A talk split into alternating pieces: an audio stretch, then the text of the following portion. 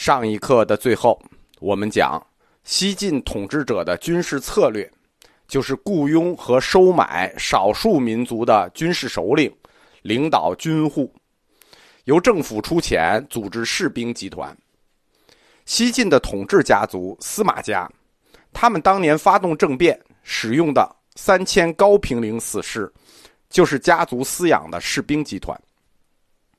晋朝在实行士兵制的同时，必然要用戎胡制来补充兵源。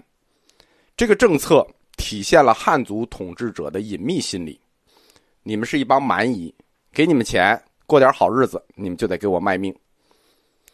没有任何文献资料记载过，戎胡制中这些胡，他们在此前的历史里是以什么样的生活方式生活在我们汉族的人群中？以及他们对汉族的这种人群生活新环境的适应程度，很难想象，原来一个游牧民族以畜牧游牧为主要生活方式的，在一个农耕为主的国家里，他们以何谋生？恐怕也只有当兵。胡族一进汉地，实际就是一个被压迫的阶级，在中国的生存环境是非常艰难的。首先，他们文化程度低。第二，他们没有谋生手段，所以也只能充当汉族人不爱做的军户，就是被雇佣当兵。也有为了钱替汉族人服徭役的，甚至有的时候，他们会被政府当作奴隶互相买卖，借以谋利敛财。我们永远不能小看一个民族在文化和信念上的顽强与坚持，即使他是少数民族。在强大的汉文化压迫下，许多处于汉地的这些外族部落，却神奇的将原来部落组织形式完整的保留了下来。他们在汉地里坚守着自己的文化，继承着祖先的制度。因此，有一个显而易见的预言，就是一旦这些部落中出现一个有能力的首领，站起来振臂一呼。势必可以将各个受压迫的部族迅速统一起来，即使这些部族并不属于一个民族。所以，胡族人在汉地内部就会迅速形成一个强大的军事集团。那么，历史上一旦这个异族首领出现了，就会使国家处于一个极危险的状态里。因果相续，这个历史没有偶然，都是必然。历史总是以它该出现的面貌出现，在公元三世纪的最后几十年里，这个异族首领就出现了，一个生于汉地、长于汉地、完全汉化了的匈奴贵族——南匈奴贵族刘渊，在山西联合了五个匈奴部落，起兵了。历来能成功入主中原的外族政权。外族君主身边必然会有一个文韬武略的汉族谋臣，比如刘渊与王弥，前秦的苻坚与王猛，清朝的皇太极与范文成，这都是千古君臣佳话，几乎无例外。匈奴的首领刘渊，他年轻的时候，因为他是贵族，所以他曾经作为人质在晋朝洛阳的皇宫里做侍从。在那里，他结识了他的好朋友，支撑他打天下的谋臣汉族书生王弥。一个新兴的匈奴国家，就在大批汉族贤才和叛变了的士族支持下开始了。在这个大混乱的时代里头，汉族读书人选择了刘渊。汉族人支持匈奴向晋室开战，这还真不是叛国。它反而是一种很奇怪的爱国主义。在汉地的匈奴人中间，民族主义是十分强烈的，但是这种民族主义又带有诡异的爱国色彩。因为此时的匈奴人，他们内迁汉地已经两百多年了，两百多年啊，对吧？相当于北京人，你是清康熙年间你就迁进来了，七八代都过去了，十几代都过去了，他们对。这片土地的感情和热爱和汉族人没有区别。匈奴人他们的祖先经历过匈奴和睦的年代，那个年代的故事流传着，汉王室和匈奴王室和亲，民族之间平等融合。亲亲穆族的旧日理想，就推动了当时在汉地的匈奴族起义。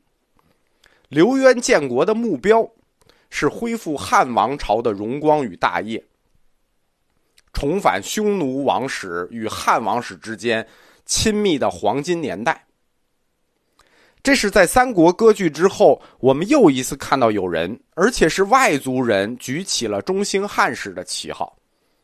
这就是为什么刘渊的匈奴起义得到很多汉族士人支持的原因。此时的匈奴军队，他们已经久经考验了，因为在西晋末的八王之乱里头，这支军队，匈奴的军队受雇于司马家族不同派系、不同的王族参与他们的仇杀。匈奴的军队有点像中世纪的欧洲瑞士军队，瑞士雇佣军，各国君主都雇佣他们，太能打了。匈奴作为外族雇佣兵，深度的参与到当时中国政局的争霸之中。那么，一支来之能战、战之能胜的军队，只剩他们的首领到位了。天时地利只差人和。公元三百零四年，刘渊起兵。首战就摧毁了安北将军司马腾，历史走到了他的节点上，天下刀兵起，帝国各地就不断的爆发农民起义。农民起义，它是需要理论指导的。简单说，反压迫、反暴政，你也得有旗号，你也得有名目。佛教的革命理论叫弥勒降世，此时还没有成型。所以，这个时候的农民起义跟汉末一样，大部分都是由道教徒领导的。在这场大混乱里头，刘渊中兴汉史的旗号就格外引人注目。汉史昔日的荣光就吸引了各地的起义军，战乱中的百姓和读书人就纷纷的投靠刘渊。山东和河南两省。爆发了一场由羯族人石勒领导的大起义。这个羯族，我们前面讲过，匈奴别部，他本身就跟匈奴关系很深。在刘渊的谋臣王弥的操纵下，他们很快也加入了刘渊的阵营，汉赵政权实力剧增。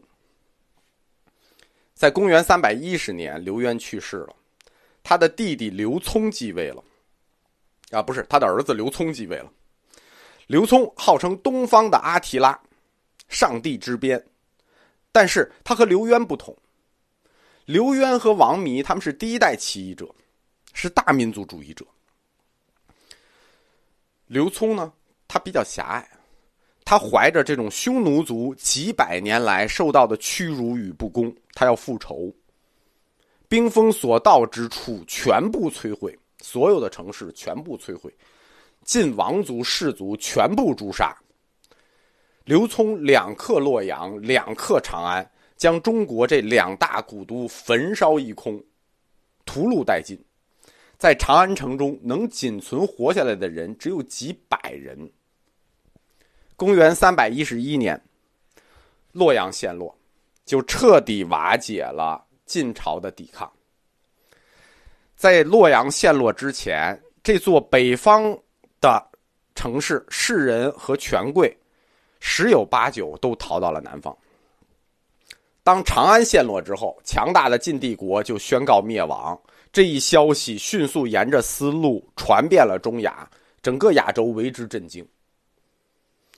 公元三百一十九年，刘聪的继任者刘耀迁都到长安。完成了刘渊当年起兵的理想，就是中兴汉室。中兴汉室，你就一定要在汉室的首都建都，所以他一定要迁都到长安。